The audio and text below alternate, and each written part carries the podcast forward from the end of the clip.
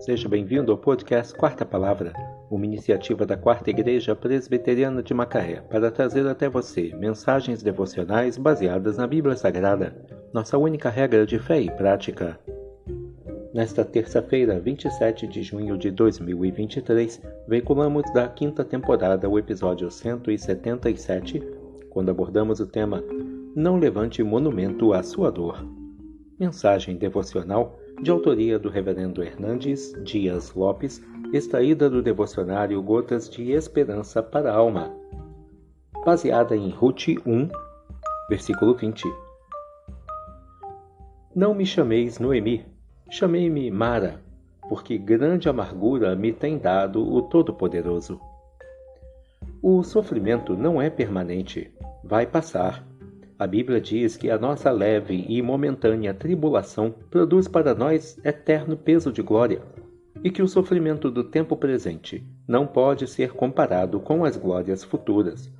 Por isso, não levante monumentos à sua dor.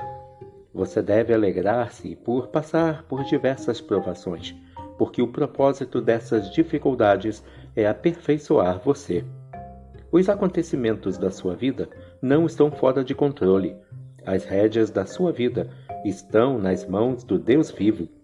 Noemi, depois de perder seu marido e seus filhos em terra estrangeira, resolveu mudar de nome.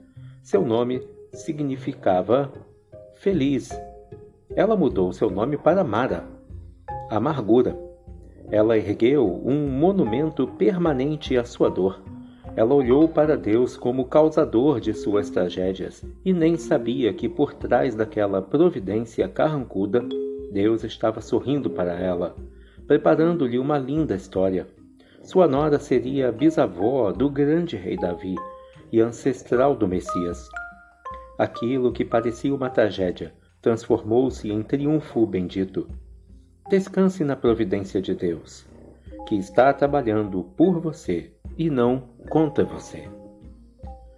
Não me chameis Noemi, chamai-me Mara, porque grande amargura me tem dado o Todo-Poderoso. Ruth 1, versículo 20. Não levante monumento à sua dor. Que Deus te abençoe.